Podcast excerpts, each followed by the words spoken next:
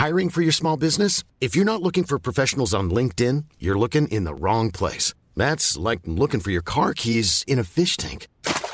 LinkedIn helps you hire professionals you can't find anywhere else, even those who aren't actively searching for a new job but might be open to the perfect role. In a given month, over 70% of LinkedIn users don't even visit other leading job sites. So start looking in the right place. With LinkedIn, you can hire professionals like a professional. Post your free job on linkedin.com/people slash people today. Euh, moi, je dis tout le temps un truc que moi je comprends, mais que j'ai pas la sensation que les autres comprennent. Je dis, j'ai- j'ai- j'aime terriblement faire mon métier. Je déteste l'avoir fait. Quand je monte sur scène, je me dis, il faut que ce soit incroyable. Il faut que ce soit tellement fou que je, les gens pleurent, le ciel s'ouvre. Et en fait, je le fais et j'adore le faire parce que j'aime cette, cette course de la voiture. Et quand ça, le rideau tombe, rien n'a été magique. Il n'y a pas eu d'étincelle, quoi. Et je déteste sortir de scène. Parce que, genre, mon métier consiste à rater continuellement une profonde envie de réussir, quoi. Exécuté par qui? Fabrice Florent. Fabrice Florent. Bonjour, bonsoir, bon après-midi à tous et bienvenue dans ce nouvel épisode d'Histoire de succès. Chaque jeudi à partir de 6h du matin, je retrace avec une ou un invité son parcours de vie qui l'a amené à son succès depuis la petite enfance jusqu'à aujourd'hui. Je suis Fabrice Florent, dans la vie je fais des podcasts d'interviews et de discussions et je crée des contenus. Si vous aimez ce podcast d'ailleurs, allez écouter la bande-annonce pour en découvrir plus sur moi et sur mes autres podcasts. N'oubliez pas de vous abonner sur votre appli de podcast préféré, de mettre un cool commentaire et 5 étoiles au podcast sur Apple Podcast par exemple, et de partager cet épisode autour de vous s'il vous a plu. C'est le meilleur moyen de m'aider si vous aimez mon travail.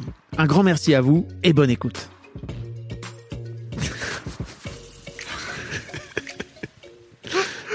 Qu'est-ce qu'il y a Ça va être. euh, non, non, on va, on va se concentrer. Qu'est-ce qui, qu'est-ce qui va être on, on- ça, ça peut être n'importe quoi ce podcast, hein, tu sais. Il y Ah a oui, je vraiment doute. tout et n'importe quoi. Je hein. m'en doute. Pardon pour tous mes autres invités qui m'écoutent. C'est quoi les épisodes qui sont vraiment n'importe quoi? Celui avec toi en particulier. Waouh. Euh, Est-ce qu'on peut, est-ce qu'on peut parler de, de, ce, de ce petit, euh, de, de cette petite discussion qu'on a eue avant, de- avant de venir, euh, avant que tu viennes dans ce podcast, parce que tu, tu m'as, tu, tu m'as dit que, en gros, il y a eu toute, il y a eu toute une discussion parce que tu connais Jenna euh, par ailleurs, euh, et Jenna m'a parlé de, m'a parlé de toi à plusieurs reprises. Et en fait, on s'est croisés dans une soirée, toi et moi, et je me suis dit tiens, ça serait cool d'avoir Félix. euh, parce qu'effectivement, Jenna me dit que qu'elle te connaît, etc. Et tu m'as laissé un vocal en me disant, écoute Fab, Jenna m'a dit que, en gros, euh, peut-être euh, t'as pas trop envie de me recevoir, etc. Et je veux pas envie de déranger, tu m'as dit. Oui. J'ai dit, waouh, le mec, il a pas envie de déranger. Non. Tu fais ce métier Ouais. où tu montes sur scène Ouais. et t'es face à plein de gens Ouais. et tu parles tout seul, ce qui est quand même le truc le moins intuitif possible. Ah si. Ah ouais Ah pour moi c'est la, quintessence de pas Il vouloir faut que tu déranger. mettes. euh, Ah, je, je le mets pas assez près de ma bouche. Oui, c'est ça, faut le mettre près de ta bouche, tu sais. Euh, bah, pour moi, c'est pour moi c'est la quintessence de, de de pas avoir envie de déranger, de faire ce métier euh, parce que tout est calibré, tout est calculé, euh, autant ce que tu dis que ce que les gens écoutent. euh, Il y a un temps de parole euh, indiqué au début du spectacle. Euh, moi, j'ai toujours peur d'avoir le mot de trop, euh, de, de durer trop longtemps dans les soirées, euh, de faire durer les rendez-vous, euh, de de pas être convié, euh, de déranger quoi. J'ai Ah ouais. j'ai l'angoisse de déranger. Et euh, le seul endroit où je me sens pas dérangeant, c'est quand je sais que les gens ont payé pour venir m'écouter et que du coup je m'impose pas quoi. Waouh. Je l'avais pas vu comme ça, ça. me libère l'esprit moi d'être sur scène parce que je sais que les gens ils sont là pour ça. Parce que t'as, enfin, tu vois, dans, dans ma tête, c'est quand même un truc tellement contre-intuitif, tu vois, humainement, de se dire, je vais monter sur scène et il va y avoir euh, 200, 300, 400, je, je te souhaite euh, 5000 yeux braqués sur moi, quoi, tu vois. Ouais. Euh, ça, ça, enfin, tu vois, ça, ça n'existe pas. De, per- personne ne fait ça normalement, enfin, sauf les artistes, bien sûr. Mais tu vois, je veux dire, tu, tu vas croiser n'importe qui dans la rue et tu vas lui dire, dis donc, est-ce que tu, tu vas voir ta boulangère ou ton boucher ou je sais pas quoi. Euh, tu vas lui dire, tiens, euh, viens donc faire ça. Pour moi, c'est vraiment tellement la, la quintessence de de, de, de s'imposer quelque part, tu vois, de venir dire, bah en fait, moi j'ai des choses à dire au monde. Et tu vois, pour moi, c'est très positif en plus. Hein, tu vois, c'est vraiment. Ah je, ouais. je le dis pas, je le dis pas en mode euh, euh, égotique ou je sais pas Ouais, quoi. Juste, euh, t'as des trucs à venir partager. Je Ça m'a vraiment, euh, ça m'a, ça m'a étonné en fait. Tu vois que tu viennes me dire, écoute, moi j'ai pas envie de déranger. Si tu veux pas m'avoir au. Bah ouais, moi vraiment pour moi c'est- c'est Le, je- moi, je visualise la, la scène comme euh, le refuge des gens qui ont peur de déranger, quoi. Enfin, euh, c'est là où l'existence est mesurée. euh, le- Pardon, je mets pas assez le Ouais, micro. ouais, c'est pas grave. Je, je vais te monter un peu, je vais te Ok. monter un peu le son. Bah ouais, ouais. bah, c'est là où moi je me, où je me sens euh, en sécurité, quoi. D'accord. Où mon existence dépasse pas. En fait, tous- toutes les choses qui peuvent paraître bizarres, excentriques, euh, particulières et qui moi m'ont gêné durant mon enfance euh, ont pris du sens et de la valeur sur scène. Et donc c'est vraiment l'endroit où je me libère d'un poids de- d'exister, quoi. On va en parler. Oh, terrible. terrible. Mais est-ce que tu es à l'aise de ce fait-là dans ce dans cet exercice de promo là où tu viens euh, justement c'est pas cadré. Tu sais même pas euh, et je sais que c'est un truc qui est très compliqué c'est l'une des raisons pour lesquelles tu vois par exemple regarde j'ai pas de De, j'ai pas de feuille tu vois je, je viens euh, pour moi on est juste en train de faire une discussion tous les deux. Euh, mais en revanche c'est vrai que c'est moi qui guide le truc et toi t'es dans un cadre où co- comment tu vis ce, ce moment là Bah, euh, je le vis bien parce que du coup, je me sens invité. ok ouais carrément Mais euh, l'exercice d'avant, qui est de l'invitation, du coup, ça peut me stresser de me dire est-ce qu'il a vraiment envie que je vienne euh, Et du, coup, genre, j'aurais peur de parler trop, de répondre trop longuement. Mais si tu me dis, hey, c'est un format libre, ce que t'as fait, tu Ouais. vois, c'est un format libre, on parle et puis on coupera, on s'en fout. Bah, du coup, ça me, ok. Donc, euh, on met de côté le, le- l'overthinking ok et on parle et puis ah on oui verra. tu, tu peux mettre tu peux mettre de côté le hors Mais par exemple, dans les interviews plus cadrées à la radio, quand on me pose des questions, genre je demande toujours, vous voulez que je réponde court, vous voulez que je réponde long, euh, pour pas avoir l'air con et parler et que le mec me dise, Hmm, genre il faut qu'on arrête, euh, camarade. Et c'est une de mes angoisses. Donc je préfère parler moins que parler trop. ok Mais souvent, comme je suis dans ma tête, il m'arrive souvent de parler et de pas me rendre compte que je suis en train de parler trop et que l'autre en face, ça fait 4 minutes qu'il est là et qu'il me regarde en mode, Hmm. il serait temps de passer à autre chose. alors l'objectif ici c'est que tu parles hein. Ouais. Oh bah alors, Je- il est parti pour L'objectif, c'est vraiment que tu parles et que euh, j'ai parfois des invités d'ailleurs qui me disent qu'ils ont trop parlé, mais je leur dis mais mec, euh, c'est C'est le but, meuf d'ailleurs, c'est pour ça que t'es là quoi. c'est le projet. Euh, la première question que je pose à tous mes invités, c'est euh, à quoi tu ressemblais Félix quand t'avais 7-8 ans? Euh, à 7-8 ans, euh, j'étais très mince, j'étais plus grand que la moyenne, j'étais très timide, j'avais pas spécialement de copains, ou alors deux. J'avais un ami à moi qui s'appelait Jacques, qui était hyperactif, et une amie à moi qui s'appelait euh, Jennifer, et qui, avait, euh, qui était née prématurément, qui avait beaucoup de problèmes de santé. Ok. C'était mes deux potes. Et euh, voilà. Il, faut pas beaucoup plus dans la vie en plus que d'avoir deux amis. Non, oui, c'est ça. Euh, c'était un peu et à, vra- à vrai dire, on était un peu la bande, euh, la bande des. On, on recueillait toutes les personnes qui de, du système co- scolaire se faisaient euh, quelque part rejeter quoi. On était un peu le, le groupe des accueillants quoi. Ok. Si quelqu'un se faisait bolos, eh ben il, il atterrissait dans la dernière case de la pyramide et c'était nous. Tu veux dire vous étiez tout en bas Ah, de on la chaîne en bas de la alimentaire, chaîne alimentaire de ouf, euh, mille fois. ouais. Ok. Ouais, ouais. Et, euh, et c'était un peu euh, le faire front pour être plus solide, quoi. Donc, quand il y en a un qui se faisait bolos par des gens, bah, on resserrait les rangs et puis ainsi de suite, quoi. Tu t'es fait bolos? Oh oui, beaucoup. Oui, moi, aujourd'hui, maintenant, aujourd'hui, je peux dire que je me, je me faisais harceler euh, à l'école. Enfin, c'est un mot qu'on apprend au fur et à mesure, quoi. Quand on le vit, on sait pas. Et puis, en grandissant, c'est quand même, c'était pas normal de vivre ça, en fait. Mais de par rapport à quoi? Bah, bah, y a pas besoin. Les enfants n'ont pas besoin de raison. euh. Euh, mon existence suffisait. à vrai dire. Non, vraiment. Non mais Euh, qu'est-ce que tu qu'est-ce que tu faisais ou qu'est-ce qui faisait que que tu que tu ou je sais pas qu'est-ce que tu montrais au monde ou que Bah, je, comme n'importe quel enfant, je me montrais moi, vraiment, genre. Même avec le recul, je- j'ai pas sensation d'avoir fait ou dit quelque chose qui Ouais. méritait une quelconque haine ou euh, hargne. Je pense que je, dé- je dégageais quelque chose de différent. euh. J'étais assez excentrique quand j'étais gamin. Je pense que je le suis encore, mais aujourd'hui, j'en ai fait. Je l'ai un peu apprivoisé. J'arrive à le dissimuler, j'arrive à le mesurer, quoi. J'arrive à faire en sorte de distiller un peu ma bizarrerie, quoi. Quand t'es gamin, t'apprends. t'es là avec tes grands bras, euh, tu sais pas encore quoi en faire, t'es maladroit puis tu, tu pressens que t'aimes la poésie, donc euh, bah tu te balades avec ton petit bouquin. euh, T'as l'air con, quoi. Enfin, j'étais un enfant con, quoi. non pas con Bah si, j'étais con. euh. enfin con J'étais bête, j'étais bête. mais t'étais bête comment? Non Bah, t'étais pas bête Je pense qu'on est tous bêtes et qu'en en grandissant, on s'enrichit, on grandit et puis on, on se tire vers le haut.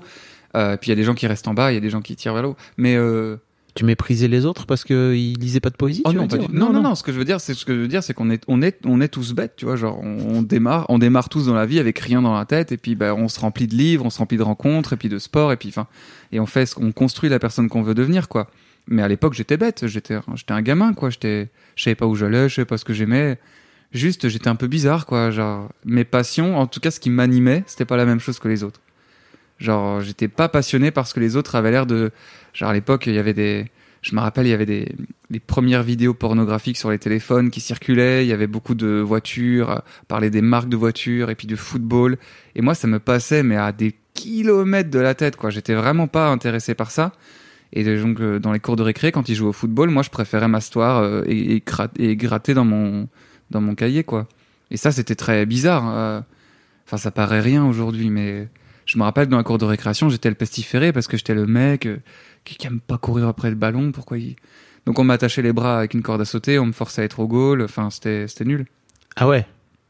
On t'attache. Attends, on t'attachait les bras? Ah ouais, mais non, mais alors et on te forçait à être au goal, mais donc de ce fait-là, tu pouvais pas utiliser tes mains. Ouais, mais c'est est le but. En fait, Ah. le- euh, vraiment, le délire, le délire de la cour de récréation, c'est qu'à chaque, euh, à chaque cours de récréation, on inventait des concepts de plus en plus cruels. Euh, genre, euh, on m'a déjà euh, bon, pris mes petits déjeuners, ça c'est pas grave. On m'a déjà craché dans mes petits déjeuners pour que je les mange. On m'a déjà volé mes affaires. On les a déjà cachés dans les poubelles. Euh, on m'a déjà effectivement ah, donc attaché les bras avec une corde à sauter pour me mettre au goal. Et en gros, euh, personne des deux équipes ne voulait que je joue dans son équipe parce que j'étais le nulos. Donc en gros, euh, on sélectionnait les équipes et à la fin, il restait moi. Et le but, c'était le premier qui me touche dans la, dans la tête, parce que moi, j'étais attaché. Euh, donc on me mettait au milieu du goal. Et le premier qui arrivait à me toucher dans la tête pouvait me donner à l'autre équipe. Et puis derrière, j'étais au goal et genre... C'est quand même extrêmement créatif pour... et cruel à la fois, quoi. Tu Ah vois, bah, là, franchement, j'espère qu'ils sont devenus ingénieurs depuis, parce que ce serait vraiment du génie gâché, quoi. Tu les as suivis un petit peu? Euh, ouais, gamins- gamins bah, Il y les en a certains qui se sont qui se sont excusés depuis. Hmm. À vrai dire, il y en a beaucoup qui étaient suiveurs et qui sont venus dire hey, en grandissant, je m'excuse, mais euh, j'arrive pas à dormir en sachant que j'ai fait ça. euh, J'espère que t'arriveras. Moi, je suis déjà passé à autre chose, donc j'espère qu'ils vivent. T'avais quel âge? J'étais bah, ça, Quand ça- ils sont. Ah, quand ils sont revenus Bah, au fur et à mesure de ma vie. Ok. Tout- encore aujourd'hui, j'en reçois. T'as 26 ans aujourd'hui? Ouais. Ok. Encore aujourd'hui, j'en reçois des messages. euh, Il y a même pas euh, trois mois, j'ai reçu un message d'un mec qui me bolossait vraiment fort, qui m'a envoyé un message. Ah, t'es drôle. Je fais, ouais, c'est ouf. Gros, t'as oublié. Il a oublié? Bah, il a oublié que c'était un con, quoi. Enfin, il a, il a oublié qu'il m'aimait pas. Enfin, Tu, tu lui as dit? Non, non, non, non. Ok. Non, non. Ça m'est arrivé une Tu fois. veux pas euh, déranger? Non, ouais. Puis euh, ça m'est arrivé une fois en représentation qu'une ancienne professeure qui m'aimait vraiment pas, qui était très méchante parce qu'elle m'humiliait beaucoup en cours. Euh, elle, avait, elle, avait volé, elle avait volé mon cahier de poésie, elle l'avait lu à voix haute devant les autres profs en, ri- en riant. Ça m'avait vraiment blessé. Et cette prof est revenue à un spectacle. Et quand je suis sorti de ma scène, tout le monde m'a applaudi. Et ma professeure a dit à voix haute J'ai été sa prof Oh, je suis tellement fier, j'ai toujours su que t'étais un génie. Et elle m'a serré dans ses bras. Et j'ai subi ce câlin comme, comme une agression. Et je suis rentré dans ma loge et j'ai pleuré. Et ma mère est venue, elle m'a secoué, elle m'a dit en fait, on est mieux dans le monde avec des amis qu'avec des ennemis. Donc tu vas retourner, tu vas dire à cette bonne femme que tu es très heureuse de la voir. Et euh, je lui d'accord, donc je suis reparti, je suis- je suis heureux de vous avoir. euh, Merci d'être là. Et euh, effectivement, je suis assez d'accord avec ma maman. Genre, si cette bonne femme là, ça, ça lui fait plaisir de se dire qu'elle a un ancien élève qu'elle aimait bien, et si elle a envie de se réinventer la réalité, on est mieux dans ce monde-là que dans un autre. Enfin, si moi je peux donner ça, Putain, je t'avoue que. c'est le concept de l'autre joue quoi. Oui, c'est ça, mais j'allais te dire, euh, moi, j'ai deux mots, moi, et je me dis, euh, qu'est-ce que je leur donnerais comme, comme, comme conseil, quoi, tu vois Hmm. Parce qu'il y a un peu un truc de. Bon, on va sans doute en reparler, mais il y a- un peu aussi une forme de revanche, j'imagine, pour toi. Je comprends mieux pourquoi tu montes sur scène, peut-être. on commence à comprendre un peu ton histoire? Euh, et tu vois, euh, peut-être à ce moment-là, en fait, tu as l'occasion de venir euh, le, le, en tant que Félix adulte, tu vois, de prendre le petit Félix par la main et de venir, euh, je sais pas, tu vois, lui juste le défendre, parce que peut-être que c'est ça aussi qui te, qui te manquait, quoi, c'est que t'avais personne pour te défendre. Euh, ouais. Mais euh, c'est trop tard. Ouais. C'est, on défend pas les choses qui sont derrière. Euh, aujourd'hui, il faut défendre celui qui est devant, et celui qui est devant, il préfère être, il préfère être gentil plutôt qu'être méchant. Enfin, il préfère. Mais c'est pas méchant baisser- là, non, tu vois, ouais, pour mais le il coup. préfère baisser les armes. Enfin, vraiment, je préfère que cette femme, elle rentre chez elle en étant ultra satisfaite de sa soirée, Ok. Plutôt que de repartir en disant putain, j'étais vraiment une mauvaise professeure. Parce que je pense que euh, déjà être une mauvaise professeure, c'est difficile à vivre. Si en plus je lui mets dans, dans le nez, euh, moi ça m'apporte rien, ça va juste me faire ressasser un truc qui, qui est derrière. Et vraiment, je préfère être cette, cette personne-là, quoi. Je préfère, euh, ça nous libère tous les deux, quoi. Donc euh, tant mieux pour elle, si elle est contente de m'avoir aujourd'hui. Ok. Ça fait toujours un siège de plus dans la salle. non, mais c'est pas ça que tu penses. Non. le mec ultra cynique. c'est ça. Je- Même mes ennemis dans ma Ceci dit, salle c'est- ceci dit, c'est une revanche comme une autre. Hein, qu'il y a des gens qui, il y a des, il y a des gens qui t'ont détesté ou tu vois qui Ouais. finissent par venir te, te, te payer pour pour venir te voir. euh, Oh. C'est vrai que c'est une forme. Non, mais Il y c'est en a, une il y forme en a- de il y en a revanche. qui me demandent des invitations, tu sais. En plus, Ouais, ouais. qui t'ont qui t'ont bolos Ouais, dans la ouais, Oh il y en là a qui là. me demandent des invités, je leur donne. Ouais. Peut-être que, peut-être que, peut-être que là, je pousse un peu le vice de la bolossitude, mais euh, Ok, ok. Ouais, vraiment. T'es un bon gars. Ouais, T'es un faut- gentil non, mais gars. Faut, faut laisser derrière. Faut laisser, enfin vraiment, faut laisser derrière. Ok. C'est trop tard, quoi. Puis tout le monde doit faire ses armes, tout le monde doit grandir et on n'apprend pas tous de la même manière. Peut-être qu'ils avaient besoin d'être des cons pour se rendre compte qu'il faut pas faire ça. Et puis, Et tu leur dis pas qu'ils ont été des cons avec toi. si, il y en a certains qui aujourd'hui sont capables de l'entendre et qui Mm. ont même l'envie de l'entendre. Euh, Il y en a d'autres qui, ça se voit dans leurs yeux, qu'ils ont pas envie euh, qu'on remette en question euh, ce qui a construit leur personne, quoi. Hmm. Il y en a qui sont venus euh, boire un verre avec moi, qui m'ont dit putain c'était quand même euh, sale, hein. Je ouais, c'était pas ouf. Désolé, bah, et on, en, on en rigole. Et c'est devenu, euh, et c'est devenu même le terreau d'un ami- d'une amitié fertile, quoi. Mais il y en a qui se sont construits sur une sorte de variation de mensonge, et tu sens dans leurs yeux que si tu le casses, il y a tout qui va s'effondrer, quoi. J'ai pas envie d'être ce mec qui remet en question leur gentillesse aujourd'hui, quoi. Ok. Tu tu t'es. J'imagine à quel point tu t'es construit, toi, euh, sur, euh, sur cette enfance-là euh, compliquée dans la cour de récré, et voire même ailleurs, puisque tu racontes que ta prof, ta prof, ta prof t'humiliait, quoi. Ouais, ouais, et puis ouais, ouais, c'était une période nulle. Enfin, je, ouais, c'était une période nulle, mais parce que mes parents aussi essayaient de faire de leur mieux, mais c'était des taupes, quoi. Ils étaient, ils étaient aveugles. Ils, ils- ils font quoi, tes parents, comme, comme Mon métier? père, mon père est, est technicien et ma maman est comptable. Ok. Et, euh, et donc, bah, Donc très loin de l'univers euh, Ouais. des, des artistes. euh, ah oui, mille fois, oui, oui, oui. Et du coup, mon papa m'a toujours, toute mon enfance répété, bah, bats-toi, en fait, t'es un homme. Genre, si on te met un coup de poing, t'en mets un plus fort et le problème, il est réglé. Sauf que j'ai jamais été très violence. Et ma maman, pour le coup, elle était très, si on t'aime pas, c'est que tu fais quelque chose qui est problématique. Donc, on met en question.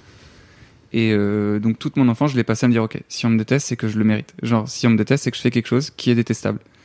Et comme bah, je faisais que être, bah, je me disais, ok, donc c'est mon existence qui est, qui est regrettable. Et donc, euh, bah, j'ai fugué beaucoup, j'ai hésité à deux, trois fois à, genre, à me blesser ou genre. euh, Enfin bref. Et, euh, c'était une nulle. Je me rappelle que mes, mes professeurs avaient contacté mes parents pour leur demander d'aller faire des tests parce que j'étais sous-doué. Ils avaient dit à mes parents, écoutez, il est poli, hein, mais on n'en fera pas une flèche. Et euh, ce serait pas mal qu'on aille faire des tests parce qu'il est quand même très lent. Et mon père m'avait giflé, il m'avait engueulé toute la soirée. Et on avait été faire des tests. Et en fait, euh, le mec avait dit à mes parents, peut-être que c'est l'inverse. Et ce serait bien de faire des tests. Et mon père a dit, vous êtes des charlatans, vous avez rien compris. Et il m'a tiré de là-bas. Et on n'a jamais revu ces gens. Et euh, j'ai vu, à l'inverse, j'ai vu des, des gens avec des pendules. Ma maman, elle m'a fait, elle m'a fait ça. J'ai vu une vieille dame qui me forçait à écrire parce qu'elle considérait que l'intelligence passait par l'écriture. Et donc, comme je levais trop mon stylo, c'était que j'étais trop aéré. Et donc, dès que je levais mon stylo, elle prenait une règle, elle me giflait le poignet. Et ça faisait trop mal, je détestais y aller. Euh, voilà. T'as t'as une, une tripotée de charlatans pour venir euh, expliquer euh, un truc qui était juste toi, en fait. Ouais. c'est fou. Bah, c'est ça qu'aujourd'hui, avec ma maman, on en rigole beaucoup. Enfin, elle a beaucoup pleuré au, ah, au début, mais on en rigole beaucoup. C'est que vraiment, on est passé par un milliard de chemins, tous problématiques et tous ultra désagréables pour moi, qui m'ont vraiment poussé vers un retranchement, alors que c'était simple, quoi. Genre, tu prends ton gamin dans les bras, tu dis, hey, c'est pas grave d'être bizarre, on va trouver, quoi. Hmm. Mais c'était un autre monde, quoi. Aujourd'hui, on est une génération beaucoup plus euh, ouverte, euh, chill. Bah, parce que tu viens de la campagne belge. Ouais. Enfin, Je je viens sais- de reculer, ouais. Oui, c'est ça. Tu viens. et je- je- enfin, quand je dis belge, en plus pour moi, c'est juste. C'est tu sais, moutons, les. Non, mais je viens du nord de la France, donc je comprends. Enfin, tu vois, je viens de la, Oui. tu, tu viens de la campagne du nord de la Ah, France, donc je, je, je peux, je peux relate. Tu vois, je peux, je peux. je- j'ai- sais de quoi tu je vois quoi euh, Je vois quoi, justement. Ok. Euh, et, et oui, oui, je, je, je comprends à quel point. Je, je sais pas, en fait, aujourd'hui, peut-être, tu vois, dans les villes, etc. Je sais pas dans les campagnes si ça se passe, euh, si c'est toujours euh, simple pour les pour les enfants bizarres, quoi. Parce que je vois très bien le le type de môme que tu pouvais être euh, dans ces dans ces cahiers, dans ces livres, une sorte de de gamin juste curieux et de, de de ce qui se passe dans les bouquins, quoi. Tu vois, dans sa tête, plutôt que que dans la vie, quoi. Ouais, oui. Enfin, j'étais.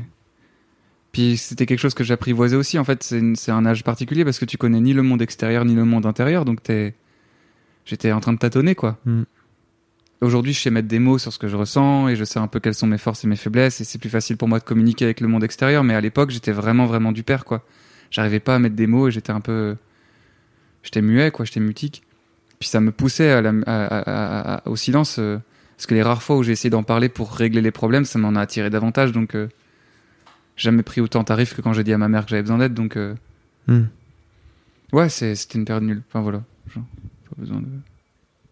Pas besoin de. Pas besoin de. de- de Pas besoin rajouter le d'épiloguer, Je peux me permettre de vous dire que si vous voyez le dessin animé de ma vie passer cette étape, elle est pas folle. Mais euh, ouais, ok. Ça explique beaucoup de choses. De, enfin, je, je, je comprends, je comprends mieux ce truc de pas vouloir déranger. ok, cool. Non, mais c'est vrai. Je, je- ça, ça explique vachement. Hey, I'm Ryan Reynolds. At Mint Mobile, we like to do the opposite of what Big Wireless does. They charge you a lot, we charge you a little. So naturally, when they announced they'd be raising their prices due to inflation, we decided to deflate our prices due to not hating you.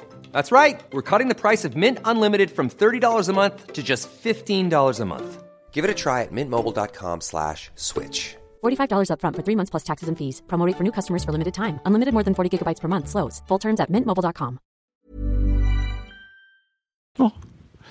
Euh, ok, ok. Tu, en fait, euh, l'autre truc que je- la- l'autre question que je me pose, c'est, tu- est-ce que tu as un souvenir euh, vif de du moment où tu découvres justement les bouquins, la littérature, la poésie, etc. Quoi? T'as un déclic? Euh, oui et non. Euh, les gens me demandent tout le temps quand est-ce que tu t'es mis à écrire? Et en fait, on se met tous à écrire en même moment. C'est quand on apprend les lettres et qu'on se met à gratter. Après, quand est-ce que ça devient potable? Ça, j'en ai aucun souvenir. Ah, Je veux dire, t'as pas un déclic d'un truc de waouh, ok, en fait, c'est. Euh, Genre, tu, tu te. Je sais pas, il y a un poème ou un truc que tu lis qui Oui. te marque quand t'es gamin, si, quoi. euh, j'ai, moi, genre, j'ai découvert Victor Hugo et ça a été une vraie découverte fondamentale de, de ce qu'est pour moi la beauté.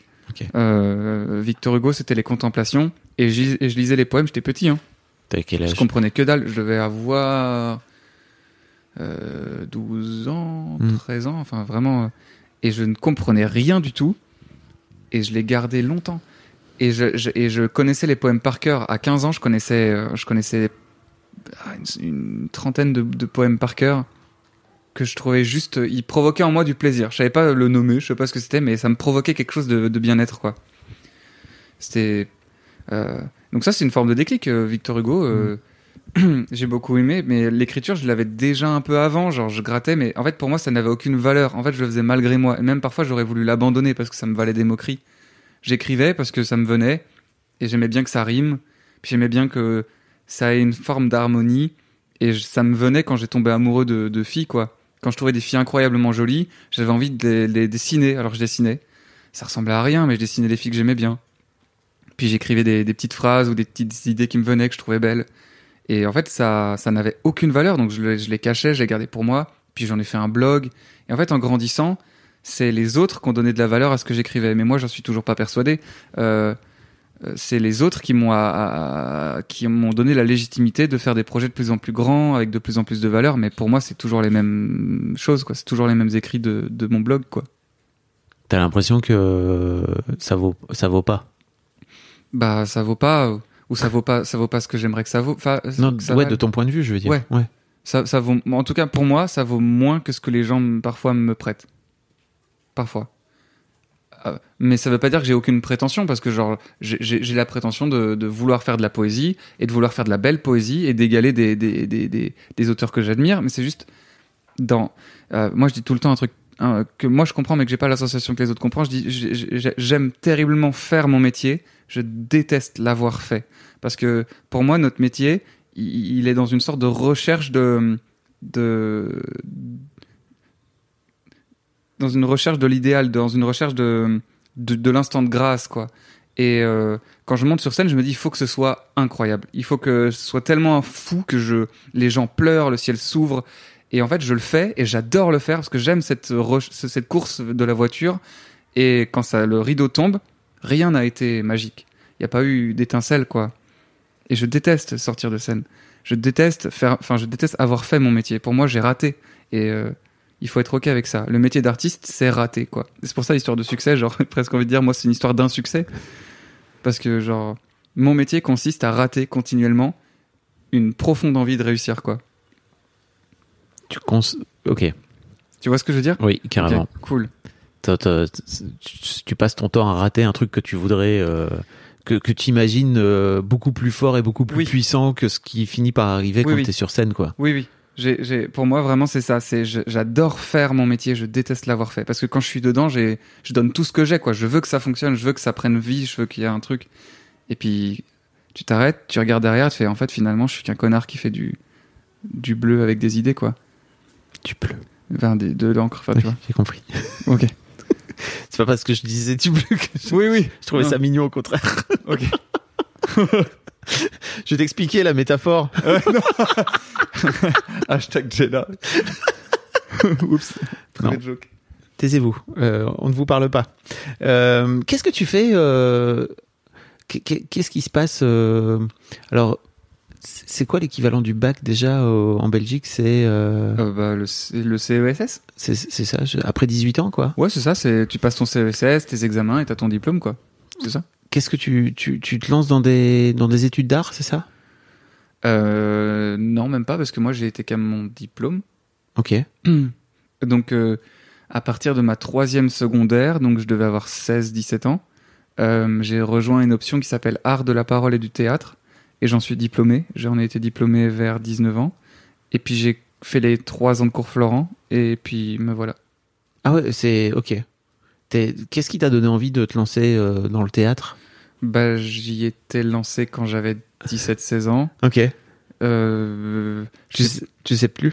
Euh, si, mais enfin c'est, c'est euh, donc j'écrivais toujours et je pense que ça part de l'écriture, c'est que j'écrivais et que j'écrivais de plus en plus, j'avais de plus en plus de choses à, à lire et à, à faire lire et euh, je bon, je- je- j'étais dans une école où donc je me faisais malmener et mon père m'a- a décidé pour les mauvaises raisons, mais il a très bien fait, de me changer d'école. Il m'a dit plein de cul, euh, t'as des mauvaises notes, tu vas aller dans une école d'artisanat. Et il a voulu me mettre en architecture. Il m'a dit ça au moins c'est de l'art utile, tu vas servir à quelque chose. Et euh, il m'a mis à l'internat où je me suis fait virer au bout de 4 mois parce que je me faisais euh, pareil, je me faisais fumer. Et euh, Ah ouais. ouais, je me suis fait virer pour violence envers les personnes obèses. Alors qu'en fait c'était les obèses, enfin en tout cas c'était la personne en surpoids qui m'agressait, mais c'est pas grave. Bref, pas de chance en fait. Je suis tombé sur deux bolosses qui, enfin deux colosses même qui m'ont, qui m'ont, qui bon, bref. Et euh, Tu te faisais violenter physiquement? Ouais, en fait, j'ai eu de la chance et de la malchance. C'est qu'à l'internat, c'était par deux dans les chambres, et je suis tombé dans la chambre du euh, king euh, de l'internat, euh, genre le mec un peu brun ténébreux, euh, qui, qui, qui a toutes les jolies filles à table, enfin bref. Enfin, tu sais, vraiment le- l'archétype de la série américaine. Ouais. et le mec m'a dit, écoute, ça va se passer comme ça. Et genre, mafieux à cet âge-là, tu vois, t'es ok, bro. tout ce que tu veux. Dit, Tu vas passer l'aspirateur, tu vas bien nettoyer mes, mes quartiers, genre tu refais mon lit, et moi je te protège. Et donc, euh, donc euh, moi j'étais là, euh, je revenais sur le truc, j'étais un peu le servant, et puis dès qu'il revenait, il vérifiait, et puis moi je t'ai protégé quoi. Euh, c'est trop cool. Mais ta Et- vie, c'est les sopranos. non, mais c'est clair. Et du coup, en échange de quoi, le soir, on- quand on, on s'endormait, moi je lisais à voix haute des extraits de bouquins. Et comme bah, c'était un peu un mec qui avait pas du tout accès, à mon avis, à ce genre de. de... Il découvrait autant que moi. Et il, disait, il était assez peu. Il, dis- il disait pas merci, mec, c'est trop beau. Mais genre, je sentais que malgré derrière la carapace du mec qui en a rien à foutre, il m'interdisait jamais de le faire, quoi. Et donc, moi, je découvrais la poésie en même temps que lui. Et euh, je disais, je disais, tu trouves pas ça beau? Et parfois, j'avais droit à un Hmm. Et je savais qu'on partageait un moment. Et donc, quelque part, il m'a un peu protégé l'internat. Mais quand il était pas là, du coup, bah, la, na- la nature rattrape, quoi. J'ai grandi dans des villes assez juxtaposées, donc il suffit qu'il y en ait un qui fait Ah ouais, je le connais, c'est un bâtard. Tu te fais, tu te fais fumer. Et effectivement, ouais, y a, des- à l'internat, je, me- suis fait casser la gueule une fois et on m'a attrapé, on a dit que c'était moi. Et puis, démocratie oblige. Quand on a quatre qui disent que c'est lui, bah, c'est lui qui paie. Et c'était moi. Et donc, j'ai payé. Et euh, à l'école, du coup, architecture, nul à chier. Mes professeurs ont dit à mes parents, ça va vraiment pas, il est pas bon, il faut le changer peut-être vers menuiserie, il sera peut-être plus utile. Et euh, dans la cour de récré, en fait, j'ai rencontré des gens qui faisaient du théâtre. Ils étaient en train de réciter des textes. Et j'étais, mais je suis tombé en amour, euh, euh, vraiment comme dans un film. Je les ai vus, je les ai trouvés beaux, je les ai trouvés intelligents, je les ai trouvés doux, je les ai trouvés. Et j'avais envie d'être leur ami et je suis allé les voir vraiment, mais comme un nulos, quoi. Je suis allé les voir et j'ai dit, écoutez, je sais pas pourquoi, mais j'aimerais bien qu'on soit copains, quoi. Et ils ont hurlé de rire, ils ont dit, mais viens, Et on est devenus les meilleurs amis du monde. On a créé un groupe. Et en fait, j'étais le mec qui les aidait à réviser et à travailler leurs textes. Je connaissais tous leurs textes par cœur, alors j'étais pas dans leur option. Et je leur disais, ok, là, tu devrais peut-être euh, monter le sens. Là, tu devrais peut-être être un peu plus agressif, ce serait marrant. Et j'étais tellement impliqué qu'ils m'ont dit, mec, euh, Tu les mettais en scène, quoi. ouais. Mm. Euh, et même je me mettais en scène aussi parce que j'avoue que parfois je jouais leurs textes dans ma chambre et j'étais, je me sentais comme eux, quoi. Je me sentais beau, je me sentais. Mais tu montais pas sur scène? Non, non, non. Moi, j'étais dans une autre option. J'étais dans en architecture. Ah Donc oui, euh, rien à voir. J'étais juste dans la cour de récré et genre je révisais leurs textes pour pour les aider et j'avais envie de leur appart, enfin de leur appartenir, d'appartenir à cette caste de gens que je trouvais sublimes, quoi. Ok. Et un jour, ils m'ont dit, mais gros, tu travailles plus que nous sur nos propres textes, euh, inscris-toi aux examens d'entrée, en fait. Et je j'en ai parlé à mes parents qui n'étaient pas emballés, et je l'ai malgré tout quand même fait, et j'ai été reçu. Et euh, mes parents ont dit, bon, bah, si ça t'amuse, fais-le. Et à partir de là, mes notes ont sont passées de 2 à 20 sur 20 euh, en option. Et puis mes parents ont fait, ok, peut-être qu'il y a un délire à faire. Bon, bah, et puis j'ai commencé à jouer mes textes en option, où mes professeurs ont fait, sais que l'air de rien, ça a de la valeur, tu devrais peut-être les jouer en dehors de l'école. Et j'ai commencé à jouer en dehors de l'école, mes parents sont venus, ils ont fait, ok, ça va peut-être cool. Mais Et en tu fait, les- comment tu les joues en dehors de l'école quand tu dis tu, tu, tu vas chercher une salle ou tu. Bah, j'ai eu de la chance parce que mes professeurs ont vraiment pris soin de, du jeune auteur que j'étais. Ils m'ont dit, euh, tu devrais peut-être commencer dans des concours, si tu veux. Je connais un type et vraiment, tu commences au bas de l'échelle. Tu commences dans les, dans les petits cafés-théâtres, dans les festivals de la bière. C'est pas de la chance, tu sais. De- Tu dis que t'as eu de la chance, mais c'est pas de la chance. Bah, si, parce que j'aurais eu un professeur comme cette fameuse prof de français qui me dit, oh, regarde ce qu'il écrit, ce petit Ouais. con. J'aurais jamais fait. Mm. C'est qu'ils ont dit, hey, tu sais, ça a de la valeur. hein. Mm. Bah, c'est maladroit, mais ça- tu peux le faire là-bas. Attends, je connais un mec. Et on donne un petit numéro, t'appelles le mec, il fait, oui, bien sûr, j'ai un bar, tu peux venir jouer. Bon, ce sera pas payé, mais. Puis t'arrives là-bas, tu joues ton petit truc, y a personne qui t'écoute, mais t'es putain, je suis en train de faire mon métier, quoi. Festival de la bière, tu disais? J'ai fait le festival de la bière Mm. et j'ai reçu une bière sur la tronche. Euh, je me rappellerai toujours de ce moment où j'ai dit est-ce que je peux régler le son? Et le régisseur a fait avec sa bière en mode je ne le réglerai pas et, euh, et un mec a acheté sa bière et m'a dit ta gueule PD et euh, j'ai quand même joué mon truc et j'avais été payé 50 euros. Je me rappelle c'était les meilleurs 50 euros de ma vie. Et c'est comme ça que j'ai commencé quoi. Vraiment c'est un mec qui m'a donné un numéro et j'y suis allé. On se tapait trois heures de route avec mon grand-père. Puis tu joues là-bas puis t'as un autre mec qui fait tu devrais venir jouer chez moi à mon festival. Tu vas là-bas, tu joues ton festival 10 minutes, et t'es heureux, et puis 10 minutes, ça devient 15, 20, 30, 1 heure. Puis tu passes d'une salle de 10 places à une salle de 100, à une salle de 200, et c'est vraiment comme ça que ça marche, quoi. C'était ton, ton premier spectacle? Ouais, c'est ça, c'est celui que je joue encore C'est aujourd'hui. celui que tu joues encore aujourd'hui? Ouais. Et t'avais quel âge à l'époque? J'avais 16 ans, 15 ans, 16 ans. que tu joues, que tu joues aujourd'hui en Ouais. France et que tu rejoues à Paris, c'est ça si ouais, je me ouais, je trompe pas à euh, Paris bientôt, ouais. En octobre, euh, En octobre, ouais. en octobre prochain. Ouais. Ok. T'es pas lassé au bout de 10 ans? Parce que Un tu- peu. Ouais. un peu. Il faut être franc. Non, mais je trouve ça à la fois beau parce qu'on n'a pas touché l'écriture. L'écriture est restée la même. Oui, donc- j'allais dire, t'as pas du tout touché au texte Non. Hmm. Euh, C'était une volonté de ma part euh, de pas toucher au texte. On a changé la mise en scène, la Mm. manière de jouer, parce qu'on a voulu rentrer le comédien que je suis devenu dans les pompes de l'auteur que j'étais. Mais c'est faire revivre un peu le. On a fait d'un clown de l'adolescent que j'étais, quoi. Et donc je pense que ça peut servir des jeunes qui, qui me ressemblent à quand j'étais gamin à se dire, hey, ok, genre ce que je me pose comme question est tout à fait normal et légitime. Et puis peut-être que si je lis ce bouquin-là, ça va m'apporter des, des réponses ou des questions. Donc je- si je le joue encore aujourd'hui, c'est qu'il fait encore sens. Il fait peut-être un peu moins sens pour moi aujourd'hui parce que j'ai grandi, mais j'ose croire qu'il fait encore sens pour plein d'enfants, et même peut-être pour plein d'adultes qui ont oublié qu'ils étaient des enfants euh, particuliers. Ouais. Donc euh, ouais, je m'en suis un peu lassé, mais j'ai d'autres projets qui avancent. Oui. J'ai ma pièce de théâtre, j'écris mon deuxième seul en scène, j'ai eu les chroniques, enfin j'ai eu l'occasion de... On va en parler. Ce rire nerveux. Vous le voyez pas là, mais il est en train de se pendre avec son t-shirt. non, non, non, T'as chaud? Un peu. Mais euh, en tout cas, merci beaucoup de partager tout ça parce que ça, c'est- très précieux en fait. Tu vois. Merci à toi de poser des questions. Je c'est mon métier. non, parce que non. Euh, donc ouais, ce, ce spectacle s'appelle Les mots s'improsent. Oui.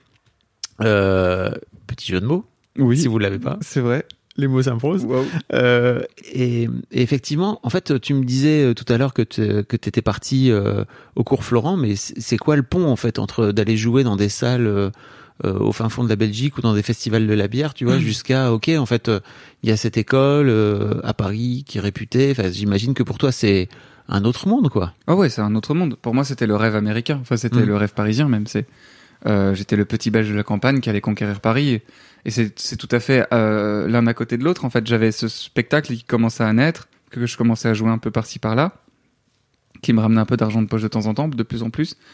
Et, euh, et j'avais cette formation que je suivais de comédien, parce que moi, je rêvais d'être comédien. Et euh, bah, arrivé à la fin de mes études, li- li- littéralement, mes professeurs sont venus me voir, ils ont fait, écoute, on le dit rarement, mais tu devrais tenter Paris, quoi. T'as potentiellement une chance d'y aller, et on serait vraiment fier d'avoir un élève qui y arrive.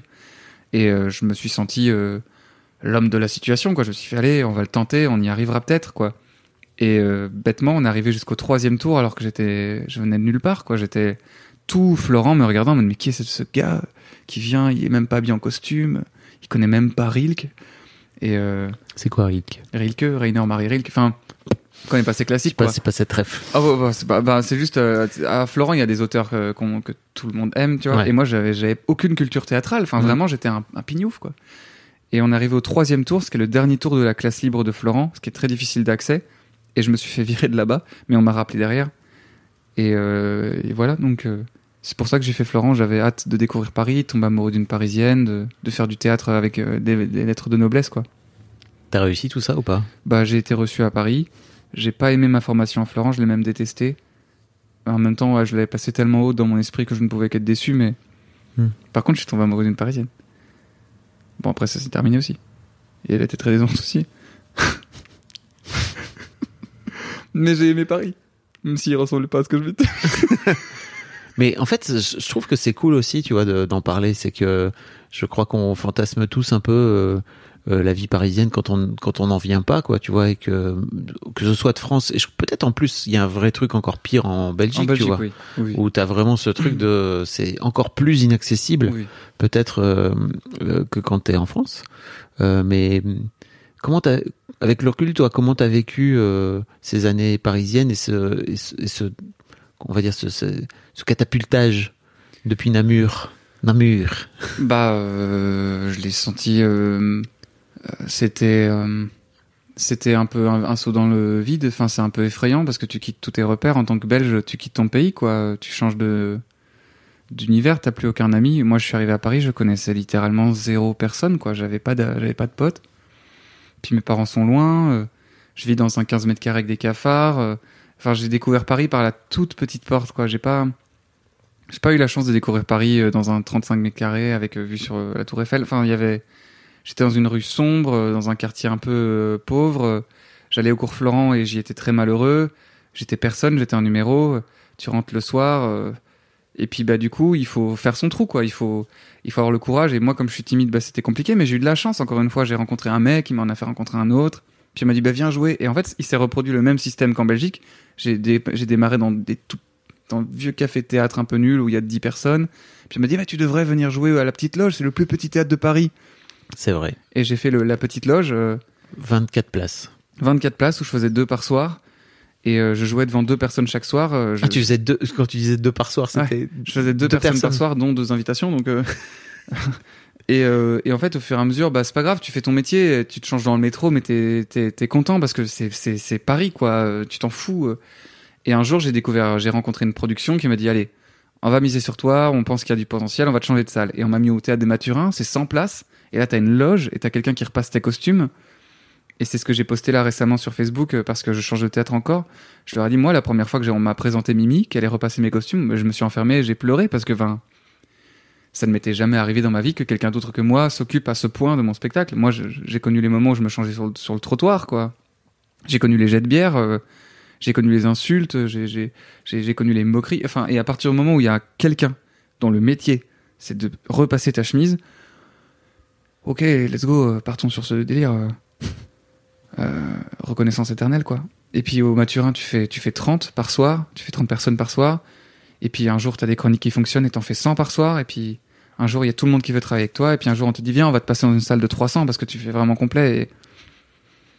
Et, et euh, ouais, quand t'as connu la, la salle de deux personnes, tu, tu peux que apprécier la salle de 300, quoi. Tu t'es fait connaître donc par euh, tes chroniques, Ouais. qui étaient sur la RTBF, euh, la, radio, première. Oh, la première, Ouais. Euh, la radio, la radio belge, mais qui était aussi diffusée sur Facebook et qui Ouais. donc euh, ont largement dépassé les les frontières euh, les frontières belges parce que pour le coup euh, t'as vu un petit rôle c'est ça au cinéma avant c'était ouais. c'est ça en genre Euh, 2018 vérité 2019 si je mens, ouais. Oui. Je pense que bon, ça se finit, ça se. ça La vérité, si je mens 4 Ouais.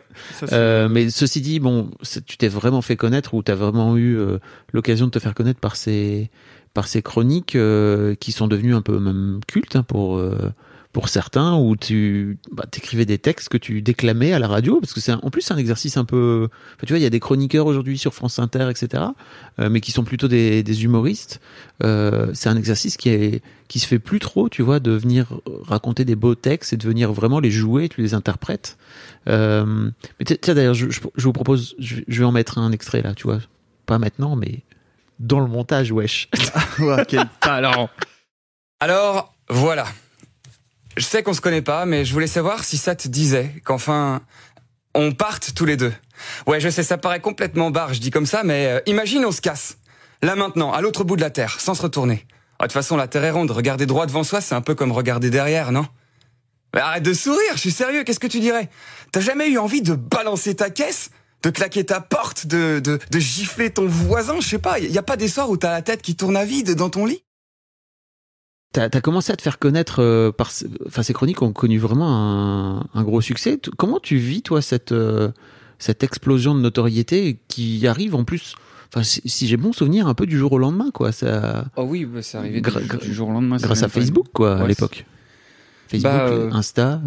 À la, à la- à la base, je devais venir pour trois papiers. Je devais venir pour remplacer un des chroniqueurs stars qui partait en vacances, et c'était pendant juillet. Pardon, je, je, je- Et euh, je devais venir donc pour trois papiers. Et euh, on me dit c'est carte blanche, tu fais ce que tu veux. Mais je pense qu'il me l'a dit par habitude de flemme de t'expliquer quoi. Et, c'était la première fois que quelqu'un me disait tu fais ce que tu veux. Habituellement, les gens sont assez sûrs de ce qu'ils veulent. Ils disent on veut des blagues, des jeux de mots. Et je dis vous êtes sûr que je fais ce que je veux? On m'a dit mais oui, tu fais ce que tu veux. De toute façon, ça peut pas être pire que. Et euh, de toute façon, c'est trois papiers, t'es stagiaire, on s'en bat la race. Et, euh, et je me suis dit, ok. Et donc, je suis arrivé le jour J avec un poème sur l'amour. Et je me rappellerai toujours de la tête du présentateur qui lève la tête de son papier, qui me regarde en mode, mais qu'est-ce qu'il est en train de faire le con, quoi. Parce que euh, je commence mon poème et vraiment toute l'équipe technique derrière moi me regarde en mode, mais on fait quoi On coupe? On laisse? Qu'est-ce qui se passe? Et donc, je fais mon papier et on me dit merci Félix! Et je vois vraiment tout le monde avec le tu ne reviendras pas et, euh, et je repars un peu ultra gêné. Je me dis waouh j'ai merdé ils ont pas aimé.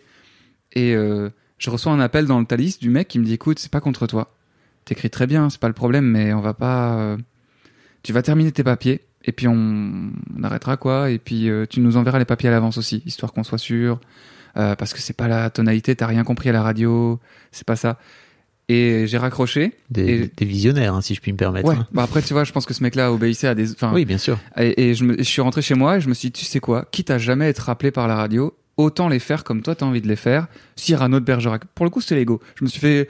Tu fais tes papiers comme t'as envie, et puis nique, c'est mort, c'est la première fois que t'as une carte blanche. Et donc j'ai pas envoyé ma papier à l'avance, et allez vous faire voir. Et je suis arrivé là-bas la semaine d'après, et j'ai fait mon papier sans avoir envoyé, et pareil, il lève la tête, il me regarde, il fait... Hmm et euh, je sors de là ultra fier de moi, je m'en fous, j'ai fait un truc qui me ressemblait. Et cette chronique, elle s'appelait euh, euh, Cher amour. je parlais à l'enfant que j'avais pas encore. Et il la poste sur Facebook. Et je m'attends à me faire gronder, quoi. Et seulement en quelques heures, on fait un million de vues.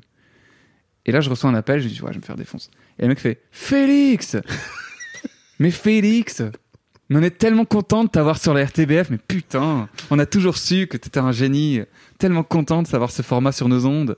Ça te dirait pas de t'embaucher à l'année? Non, mais entre toi et moi. Et, euh, et ce retournement de veste m'a un peu. Mais bon, c'est le jeu, c'est le jeu. Donc j'étais là, j'étais là-bas. Il m'a ça dit. t'a- ça t'a vexé? Oui, ça m'a vexé, mais en fait, c'est pas, c'est pas tant que ça m'a vexé, c'est que moi, j'ai, j'ai, j'ai peur de pas comprendre les gens ou de, j'ai, des- j'ai, j'ai de mauvaises lectures des gens, et quand je sais obviously que c'est faux, ça m'angoisse, ça me stresse. J'aime bien quand c'est vrai, quand c'est sincère, tu vois. Mhm. Autant on s'aime pas, mais on se le dit, tu vois. Et j'aime pas ce truc de, ah, le sourire professionnel du, ah, j'aime pas. Et donc, je suis arrivé là-bas, et ils m'ont proposé à l'année, ils m'ont proposé une fois par mois, et j'avais pas envie. Moi, je leur ai dit, moi, j'ai fait mes papiers, je les ai trouvés cool, et j'aimerais autant m'arrêter là. Genre, je suis un peu outsider, je fais mon délire, on a fait un million de vues, c'est très bien. Et ma production m'a dit non. Elle m'a dit non, fake, euh, tu veux que ça réussisse ou tu veux pas que ça réussisse? Genre, t'as des trucs qui fonctionnent, fais-les. Ma maman m'a dit, mais t'es fou quoi T'as des trucs qui fonctionnent, fais-les. Et la radio m'a dit, mais t'es fou quoi Ça fonctionne, frère. Et donc j'ai cédé à la pression et j'ai accepté. Et j'ai fait, j'ai commencé du coup ces papiers euh, mensuels euh, qui se sont euh, clos au bout d'un moment parce que j'en avais plein le. Et au fur et à mesure, j'avais la sensation de devenir une sorte de caricature de moi-même, quoi. Et puis c'est un exercice qui m'est qui m'est pas instinctif. C'est difficile de se renouveler. Et puis euh, est arrivé ce qui est, ce qui est arrivé que on- nous savons tous les deux. Et euh, ça, ça, ça calme un homme quoi. Et, Les euh, gens ne savent pas, hein, donc tu... on peut pas faire cette interview comme si on était que tous les deux, tu vois. non, mais on peut en parler en plus. parce que Je trouve que c'est, en fait, euh, maintenant que je connais ton histoire, euh, c'est d'autant plus dramatique en fait. Ce qui, ce qui s'est passé, c'est que tu as fait une chronique que j'imagine en plus tu veux de, que tu veux hyper euh, positif, quoi. Ouais. Tu vois. Bah, en fait, c'était presque, de, enfin, c'était presque de la poésie. C'est-à-dire, en fait, à ce moment-là, ça marchait vraiment bien. Les chroniques, on, on faisait entre 5 millions et 6 millions de vues. Hmm. Et euh, je le vivais assez mal parce que d'abord, j'avais la sensation de, de, de- j'avais la sensation de servir à, à rien. Enfin, de, je, Hein? Euh, je me suis dit, cette fenêtre de visibilité, il faut qu'elle serve à quelque chose. Il faut que je puisse, moi aussi, porter des combats qui me sont chers et des messages importants. Plus- et j'en parlais beaucoup avec ma petite sœur, avec ma petite sœur Théa, et avec d'autres amis qui sont euh, vachement impliqués dans, plusieurs mouvements. Et euh, je leur ai dit, ce serait pas mal que je fasse, euh, ce qui est une polémique sur les tenues vestimentaires, ce serait pas mal de faire un papier où on dit, hey, on n'est pas des ennemis, quoi. Genre, et un truc ultra bienveillant dans l'optimisme, euh, un truc réjouissant qui rassure ma petite sœur, quoi. Et toutes mes amies m'ont fait, mais c'est tellement bien qu'un homme prenne la parole sur ce sujet, c'est trop cool. Et donc j'ai écrit rapidement, mais comme je faisais à chaque chronique, en fait, j'étais tellement dans une frénésie de ça marche à chaque fois, qu'il n'y a même plus besoin de se poser la question. J'écrivais ça en une heure, et j'ai fait relire à toutes mes copines pour le coup, à toutes mes copines, dont des militantes, qui m'ont dit, ah, alors, il y a des maladresses, et des trucs euh, qui peuvent porter à débat, mais te connaissant, et euh, connaissant tes propos, tes chroniques, ça ne peut que bien se passer. Genre, tout le monde va accueillir ça avec bienveillance. Et j'ai fait mon papier, je suis sorti de là, tout le monde m'a appelé en me disant Ah, c'est cool, bravo. Et puis là, ça a été la descente aux enfers parce qu'il y a quelqu'un qui a dit Bah, c'est pas bien. Et quelqu'un qui a dit Non, c'est vraiment plus que pas bien. Et euh, puis a démarré le harcèlement, quoi, a démarré euh, la descente aux enfers. Euh, Il y, a y a deux militantes particulièrement, qui, une, dont une je connaissais personnellement, qui euh, ont fait une vidéo en réponse où elles désinguaient propos par propos ce que je disais. Parfois, et ça, ça, ça m'a- ça m'appartient, mais avec mauvaise foi. Et elles ont insisté pour qu'on pour qu'on me déglingue quoi. Euh, elles faisaient plusieurs stories, euh, elles relançaient plusieurs fois la thématique. Enfin, j'ai pas, je sais pas comment par- parler ça correctement. Je sais pas, pas comment parler ça correctement. Ça t'a, ça t'a traumatisé un peu? Ouais, plus que traumatisé. Enfin, là, les gens le voient pas, mais t'es pas bien. ça m'a plus que traumatisé. euh, Genre, j'ai beaucoup pleuré. euh, j'ai en fait, j'ai même vomi. Enfin, pour être sincère avec toi.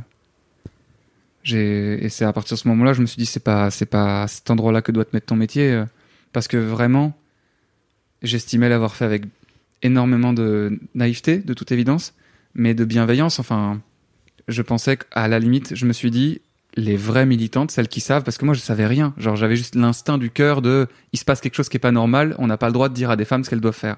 C'est juste quelque chose de très pour le coup euh, euh, campagne. Enfin tu Mhm. vois, c'est moi j'ai pas des parents qui sont intellectuels, j'ai pas des parents qui m'ont éduqué sur ces thématiques. Moi mes parents ils m'ont juste dit quand tu sais pas tu poses une question et toujours l'humain avant tout. Genre sois gentil. Et c'est avec ça que je suis parti à la guerre quoi.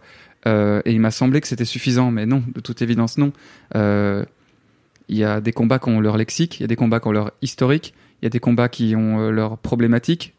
Et euh, tu peux pas juste te pointer avec ta gueule d'ange et dire Hé, moi j'aimerais que tout le monde s'aime. Parce que bah, parfois ça peut être vécu comme une insulte quand des gens subissent des violences au quotidien.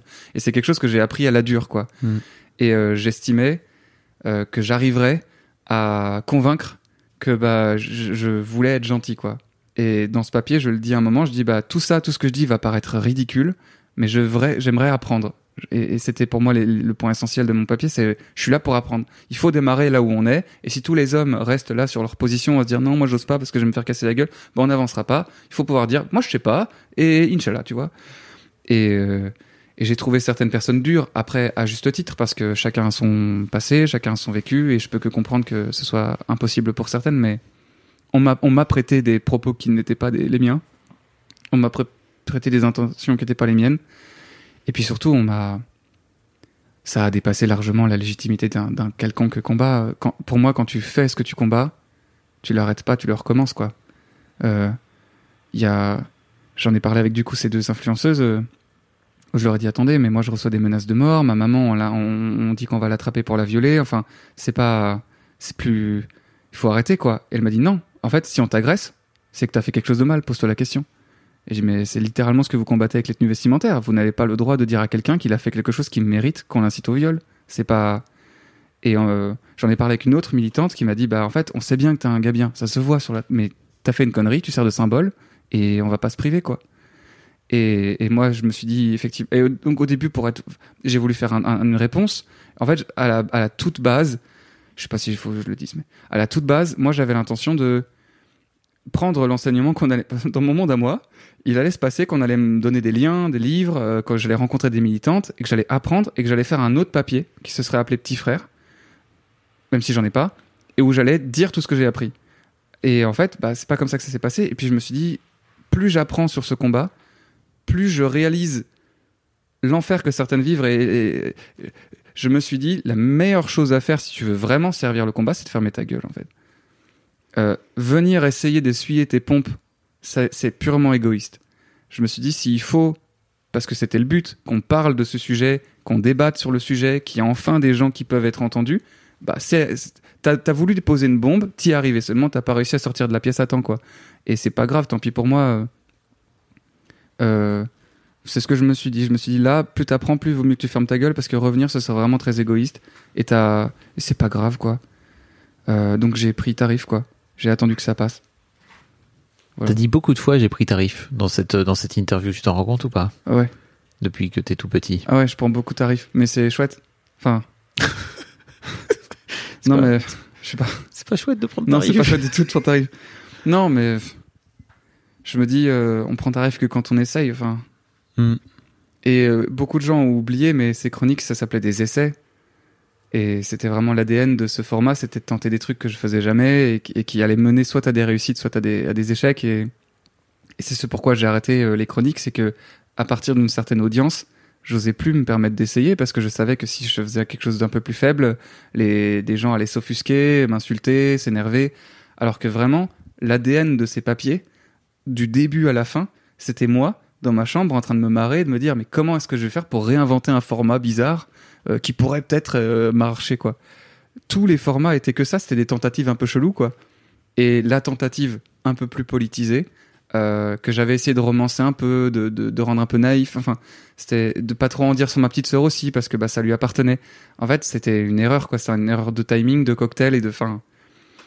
Et c'est pas grave, on fait tous des erreurs. Et l'important c'est que moi j'ai appris beaucoup sur cette thématique du coup. Mais tu sais ce que ça m'évoque, moi, maintenant que je te. Alors, j'avais écouté, mais je mettrai le lien dans, les notes si vous voulez aller écouter, parce que c'est. Non, mais en plus, elle a le mérite d'exister, tu vois, cette, euh, cette chronique, elle existe toujours. Et en fait, pour moi, c'est hyper important.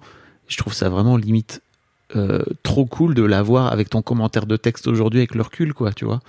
Mais en fait, c'est marrant parce que je crois que ce que pas mal de gens t'ont reproché, c'est de pas parler en ton nom à ce moment-là dans cette chronique. C'est de pas parler de toi en tant qu'homme, si tu veux. Mais en fait, quand je relis ton histoire, quand tu m'écoutes ton histoire, quand on écoute ton histoire, il y a aussi ce truc, tu vois, de, de venir euh, t'imposer et de venir parler de toi, tu vois, de venir te mettre en avant. Et en fait, je comprends, je comprends vachement mieux pourquoi t'as pas voulu le faire ou pourquoi t'as pas osé le faire. Oui, bah oui. Vu ton histoire. Oui. T'as pris ta, comme tu dis, t'as pris ta riche, quoi. Ouais, bah, puis je sais pas, j'avais. ah, C'est comme ça que ça m'était. C'est comme ça que ça. C'est comme ça que ça s'est fait. En fait, avec du recul, aujourd'hui, en l'ayant en l'ayant vécu, évidemment, qu'il y a plein d'autres idées qui me viennent de comment aborder le sujet plus intelligemment, euh, de faire attention à certains mots. Mais euh, à ce moment-là, j'étais dans la naïveté du mouvement, euh, tout se passait bien. Et puis ça partait vraiment d'un bon sentiment, donc il y avait zéro raison que ça se passe mal. Et puis Mhm. j'avais été relu par plein de filles. Et euh, par politesse et puis par respect, ben, je les ai jamais ra- rattachées quand c'était parti en vrille. Elles ont, toutes un peu quitté le bateau et genre ai dit ça y en aura, y a pas de problème, je vais couler tout seul. Mais euh, euh, euh, je sais pas, enfin. puis c'était d'autant plus désagréable parce que vraiment ça m'a fait beaucoup de chagrin parce qu'on m'a prêté plein de propos qui étaient pas les miens et enfin en- par exemple il y a beaucoup de filles qui m'ont dit t'as pas le droit d'en parler parce que t'as jamais t'es un violeur et t'as jamais été violé et euh, à vrai dire bah moi j'ai vécu deux agressions sexuelles une fois par un homme quand j'étais très jeune et une fois quand j'étais par, par une fille ah, quand j'étais un peu plus âgé et bah je sais ce que ça fait quoi de pleurer sous la douche et de se sentir vraiment très sale et d'avoir envie de crever je, genre Ok. et, euh, et donc, euh, enfin, euh, c'était d'autant plus agréable que de, parce que ça m'a repoussé dans un, dans un groupe de gens auxquels j'ai pas envie d'appartenir, quoi. Parce que j'ai pas envie de faire partie des j'ai pas envie de faire partie des agresseurs. Enfin je préfère faire partie des des, des, des agressés ou alors des, des des justiciers enfin des gens qui essayent quoi. Et ça m'a et cette erreur en fait m'a donné l'impression d'appartenir à à ces cons tu vois à ces gens qui retardent ou qui ralentissent ou qui tirent vers le bas. Et j'en avais pas envie quoi. Et donc euh, ça m'a fait beaucoup de mal parce que dès que j'ai croisé une fille à- à- dans cette période là dès que je croisais une fille je me sentais euh, terrifié quoi. J'avais peur qu'elle me déteste. Et c'est c'est horrible parce que c'est horrible. Euh, parce qu'à ce moment-là j'étais convaincu euh, qu'elle avait le droit de me détester et c'est pas vivable pour quelqu'un quoi. C'est pas c'est pas vivable. Donc après j'ai eu de la chance j'ai pris un psy. Puis j'ai eu des amis tu vois qui m'ont aidé à relativiser qui m'ont dit il y a des gens qui souffrent beaucoup et qui, qui qui sur internet se lâchent un peu. Mais en vrai de vrai quand tu retournes aux fondamentaux de ce qui s'est passé ta chronique on voit qu'elle est bienveillante ça se voit que t'es un peu con et que t'es un peu maladroit, mais franchement, ça valait pas euh, un harcèlement. Genre, tout va bien. C'est pas un bad buzz surtout, parce que moi, je l'ai vécu tellement mal parce qu'il y a beaucoup de gens qui m'ont envoyé des messages, mais quand tu regardes dans les statistiques, la quasi-totalité des vues, c'est des cœurs, c'est des merci. J'ai reçu des gens aussi qui donc des amis à moi m'ont dit relativise frérot, tout va bien. Et euh, c'est juste qu'on focalise sur le négatif, surtout quand le négatif est aussi virulent et aussi agressif quoi. Ouais. Euh, je voulais m'excuser parce que je t'ai, présenté en, un copain en disant euh, il a vécu un bad buzz, tu vois. Et en fait, euh, pour moi, c'était un peu, bah, on fait partie de la même famille parce que j'ai, eu droit aussi, moi.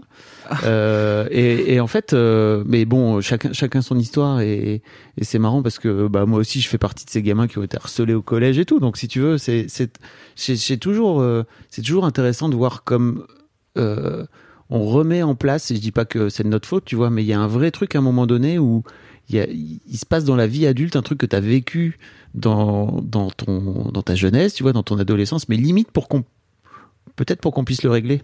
Ce qu'on n'a pas réussi à régler quand Oui. on était gamin, quoi. Oui, oui, c'est clair. J'imagine que cette euh, notoriété, la naissante, euh, est à la fois pour toi un truc génial parce que ça te permet de pouvoir, bah, comme tu disais, euh, d'un coup d'un seul avoir plus de gens dans ta salle, etc. Et en même temps, il faut réussir à l'apprivoiser, quoi. Oui, ben c'est ça que euh, qui a été très difficile pour moi et j'ai trouvé en même temps les gens peuvent pas savoir mais euh, j'ai trouvé les gens très euh, très durs là-dessus parce que moi j'ai dû apprendre à gérer tout ça en même temps parce que c'était très nouveau. Les gens sont apparus dans ma vie du jour au lendemain. J'étais sur ma page Facebook, on était 5000 et en une semaine, on était 100 000. Et sur Instagram, c'était la même chose. Je prenais euh, 2500 abonnés par jour. Et c'est pas du tout la même relation au réseau. J'arrivais plus à lire tous mes messages alors que moi j'avais l'habitude de répondre à tout le monde, enfin euh, normal. Et euh, et ma maman et moi au début on pleurait, on pleurait de, stress parce que on, se sentait dépassé par un truc. euh, et puis il y a des fous sur terre quoi, il y a des fous, il y a des gens qui t'aiment trop. Moi je recevais des messages d'amour trop euh, trop violents. En fait tout était violent, même l'amour quoi. Et c'est ça qui moi m'a dépassé, c'est que j'avais des gens qui m'envoyaient des tickets de train en me disant je suis à Paris, je te cherche, je te trouve. Genre, j'avais des, des, des nudes, on, en parlait tout à l'heure. euh, j'avais des, des gens qui m'envoyaient des, des photos de leurs poignets cicatrisés. Enfin, et c'est trop, c'est trop. euh, et pour moi, c'était juste des chroniques. Enfin, c'était des essais. Je faisais ça dans ma chambre et ça me faisait rire, quoi. Et donc, euh, j'ai dû apprivoiser mes réseaux et j'osais plus rien poster. Je me rappelle la première semaine, j'osais plus rien poster parce que je me suis dit putain, c'est sûr qu'ils vont se rendre compte qu'ils m'aiment pas pour de vrai et il faut partir. Donc, j'osais plus mettre de story et je mettais plus rien du coup. Et j'attendais juste les chroniques. J'attendais tout mon mois comme ça dans la chambre. Ouais. Et c'était horrible. Et puis au bout d'un moment, bon, tu grandis, tu te dis, hey, s'ils doivent partir, qu'ils partent, c'est pas grave. Et tu commences à te sentir plus à l'aise, et puis tu, tu te rends compte que tu peux pas répondre à tout le monde avec la même intensité, et puis qu'il faut te protéger aussi des rencontres, qu'elles soient amoureuses ou, ou, ou détestables. Et puis pareil, les haters, l'apparition des haters, bon, tu relativises un jour, et puis tu dis, c'est pas grave. Ce qu'il faut, c'est rester droit dans ses bottes, je pense. C'est essayer de représenter ce qu'on est, et puis, euh, tant pis s'il y a des gens qui s'y blessent ou tant pis s'il y a des gens qui s'y attardent, quoi. Voilà. Donc c'était particulier. Puis il y a tout plein de gens que j'admirais qui m'ont contacté parce qu'ils voulaient bosser avec moi. À l'inverse, il y a beaucoup de gens que j'admirais, que j'ai rencontrés, qui m'ont dit Bah, franchement, j'aime pas trop ce que tu fais. Et ça aussi, c'est dur, on n'en parle pas assez de ça. Genre, quand tu fais de l'art, t'es obligé de savoir qu'il y a des gens que t'admires qui t'aiment pas. Et ça, j'aime pas. Genre, c'est nul à chier. Genre, de croiser les gens que t'aimes bien et de te rendre compte que c'est- finalement, c'est pas des gens cool. Oui, c'est encore autre chose que d'avoir des gens qui te disent bah moi j'aime pas trop ce que tu fais. Ouais, C'est différent encore d'avoir quelqu'un que tu admires et que tu, tu rencontres dans la vraie vie. C'est pas un truc que je recommande d'une manière générale, hein, vraiment d'aller rencontrer les gens que t'aimes bien parce que c'est potentiellement des, des, vraies déceptions quoi. ouais, bien sûr. Bah moi ça arrivait. Après il y a eu des bonnes surprises aussi. Mm. Puis il y a eu des gens que j'aimais, dont j'aimais pas le travail et que j'ai trouvé charmant. Et en fait, tout bêtement, ça m'a fait relativiser sur l'art de manière générale parce qu'avant j'avais mes goûts et couleurs quoi. J'avais les choses que j'aimais pas trop, les artistes que je trouvais cons. Et aujourd'hui, je trouve que le métier d'artiste implique tellement de sacrifices personnels et professionnels, implique tellement d'efforts et de résilience que j'admire les gens qui font ce métier. Et tous, même ceux dont la- l'art m'est- m'indiffère un peu, genre je me dis, mais franchement, pour faire ce que tu fais, que ça te ressemble et que tu assumes ta bizarrerie, je trouve ça, je trouve ça admirable. Et donc j'ai tellement plus de tendresse pour ce métier, pour les vrais gens qui font ce vrai métier, pas pour l'idée de ce métier, ce que j'avais avant. J'avais vraiment une idée de mon métier, j'avais une idée de l'humain. Aujourd'hui, j'aime profondément les humains qui le font, quoi. Mm. Et euh, je me permettrai plus jamais de mettre un commentaire négatif sous une vidéo. Jamais. Même pas un pas ouf. Pourquoi, tu vois? Si ça fait du bien aux gens, laisse. Pff, Quitte est pour dire que c'est pas ouf si ça plaît à des gens, quoi. Donc, euh, ouais. Qu'est-ce que tu as envie de dire aujourd'hui euh, au petit Félix euh, qui est dans la cour de récré et qui se fait attacher les, les- les mains pour aller faire le goal et se faire tirer dessus Bah. euh, je pense que je lui ai déjà dit hein, dans, un peu dans, dans, dans ma chronique euh, à l'enfant que j'ai pas encore. Je pense que c'était un peu une dette pour moi, mais je pense que je lui dirais que la cour de récré s'arrête jamais vraiment et que finalement ça sert à rien d'attendre un copain qui arrivera jamais dans la cour de récré et qu'on est un peu son meilleur ami et qu'on peut pas demander aux autres de nous aimer tant qu'on s'aime pas soi. Je lui dirais. euh,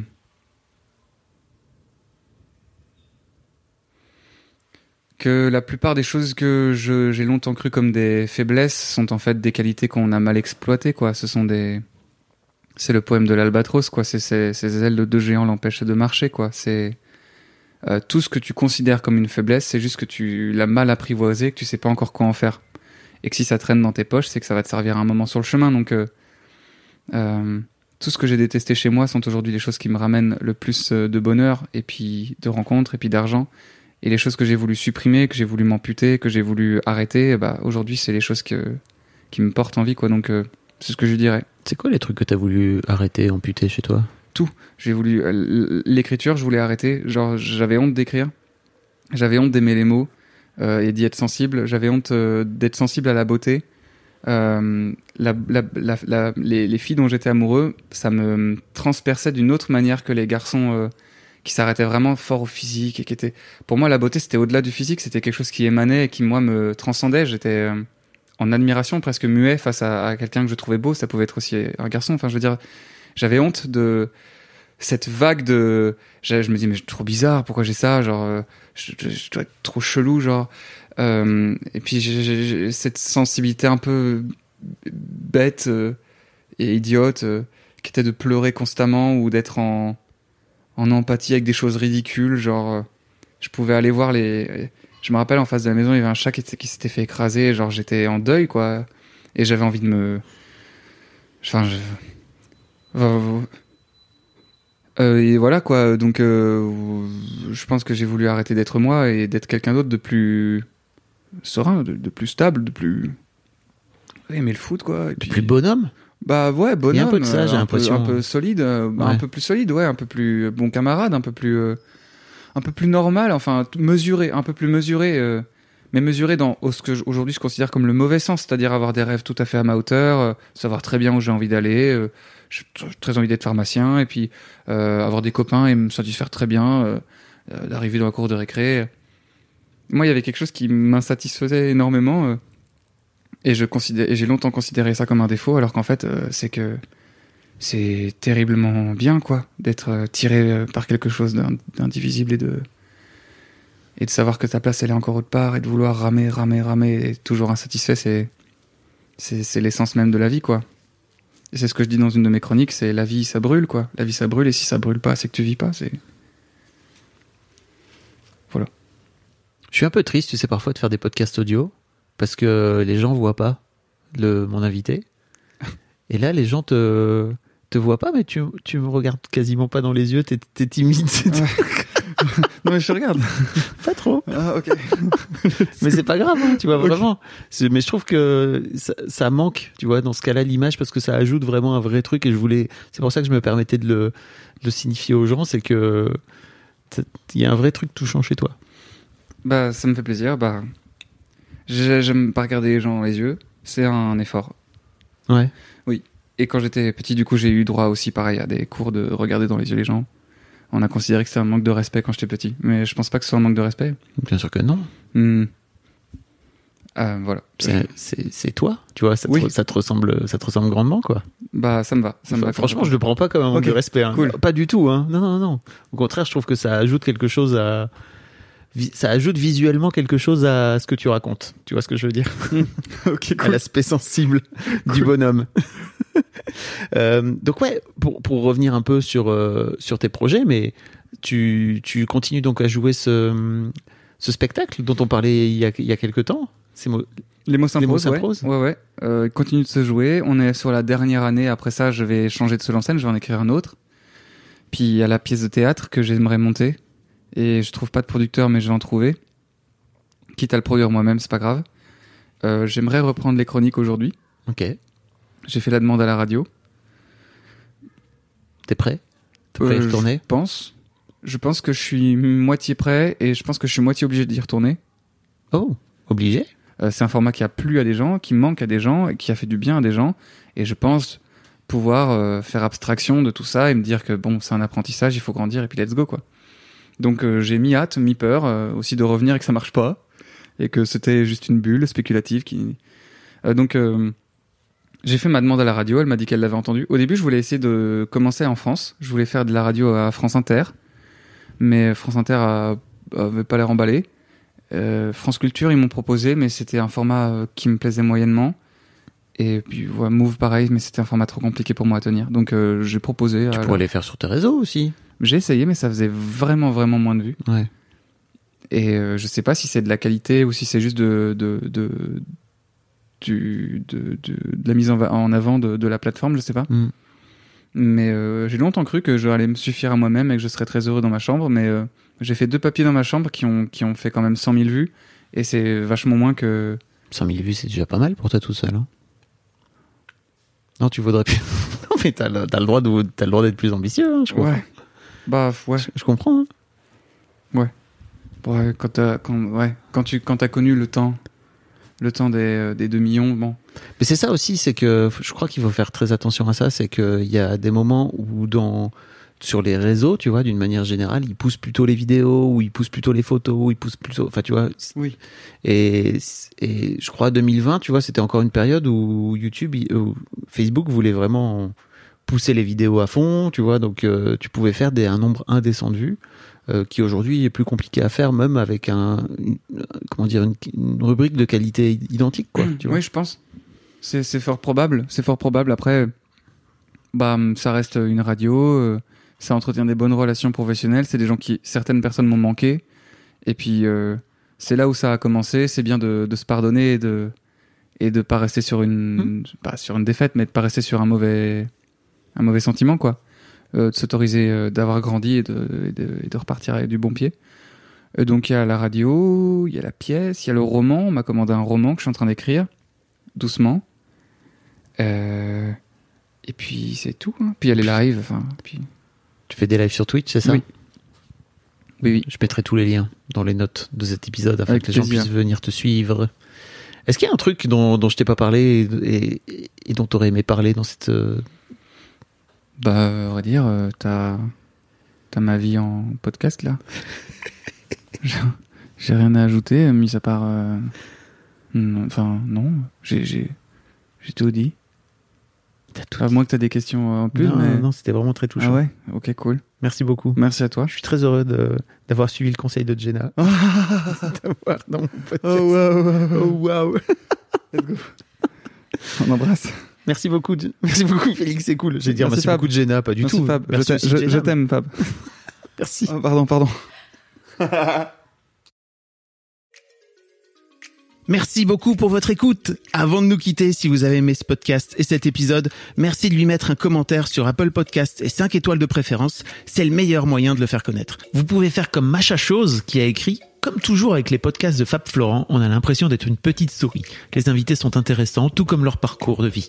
On rit, on s'interroge, on apprend, et on apprend aussi sur soi. Merci Fab, tes podcasts sont inspirants. Eh ben merci beaucoup, ça fait plaisir. Et si vous voulez faire comme elle, vous vous rendez sur Apple Podcast et vous cherchez Histoire de succès directement dans votre appli ou sur votre ordinateur. Merci beaucoup à vous et rendez-vous jeudi matin à la même heure à partir de When you make decisions for your company, you look for the no-brainers. And if you have a lot of mailing to do, stamps.com is the ultimate no-brainer. It streamlines your processes to make your business more efficient, which makes you less busy. Mail checks, invoices, legal documents, and everything you need to keep your business running with stamps.com. Seamlessly connect with every major marketplace and shopping cart. Schedule package pickups and see your cheapest and fastest shipping options from different carriers. With rates up to 89% off USPS and UPS rates. And with the Stamps.com mobile app, you can take care of mailing and shipping wherever you are. Make the same no-brainer decision as over 1 million other businesses with Stamps.com. Sign up with Code PROGRAM for a four-week trial, plus free postage and a free digital scale. No long-term commitments or contracts. That's stamps.com. Code Program. 10h du matin dans votre appli de podcast pour un nouvel épisode d'Histoire de succès.